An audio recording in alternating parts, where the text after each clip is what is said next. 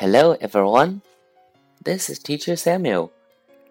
Today we learned letter Y and related words.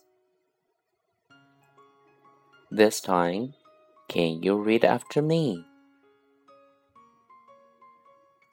Y, Y, Y, Y, Y, Y.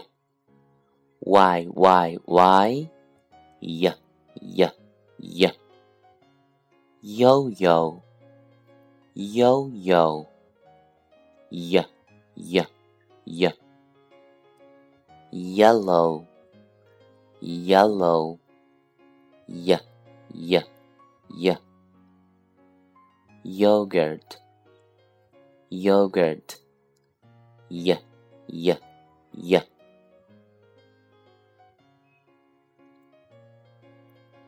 Let's do a quick review. Y, Y, Y, Y, Y, Y.